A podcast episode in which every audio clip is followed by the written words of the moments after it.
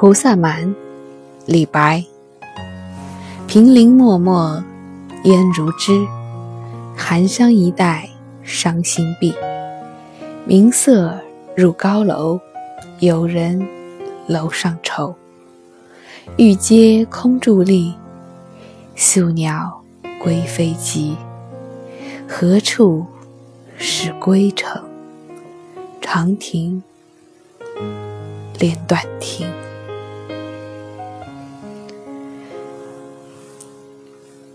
远处的树林，烟雾弥漫，秋寒的山色宛如衣带，触目伤心的一片碧绿。那暮色进了高高的归楼，有人正在楼上独自忧愁，站在那玉石的台阶上，突然的四里盼望，只见那回巢的鸟儿。急促的飞翔，这些急促的正在归程当中的鸟儿，似乎很清楚自己从哪里来，将要去哪里去。而我，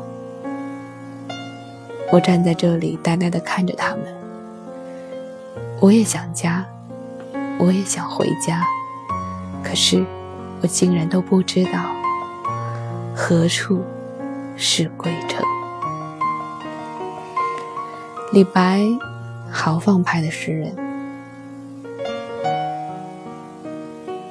我们对他的印象好像是一生放荡不羁。他的诗词绝少儿女情长，绝少惆怅，大多是和朋友饮酒作乐。是送别友人的诗词，一首又一首；是思念友人的诗词，一首又一首。一会儿汪伦，一会儿孟浩然，一会儿又是杜甫。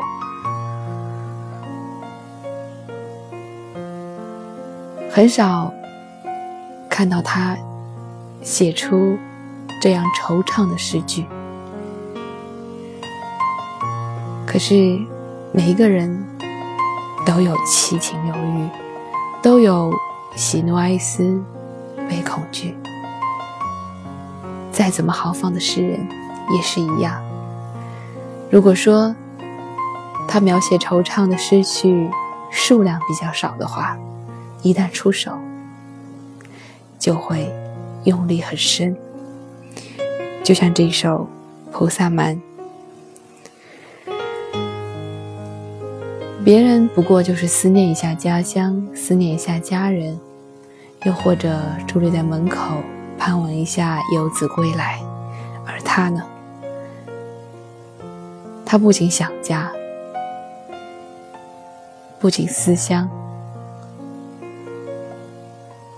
他悲惨到连回家的路在哪里都不知道。蒲公英。尚且知道自己是从一个什么样的母体当中被吹出来，虽然他没有办法落回到原来的地方，但他知道我从哪里来。可是我呢？我知道我从哪儿来，但是似乎沿着我来时的路已经回不去了。我似乎只能一路向前，我甚至都不知道向前可以前进到哪里，我更不知道回头要怎么样走回我来时的地方。他的这一份发自于心底的惆怅，和那些简简单单的思乡相比。重而又重。李白，菩萨蛮。平林漠漠烟如织，寒山一带伤心碧。明色入高楼，有人楼上愁。玉阶空伫立，宿鸟归飞急。何处是归程？长亭点短停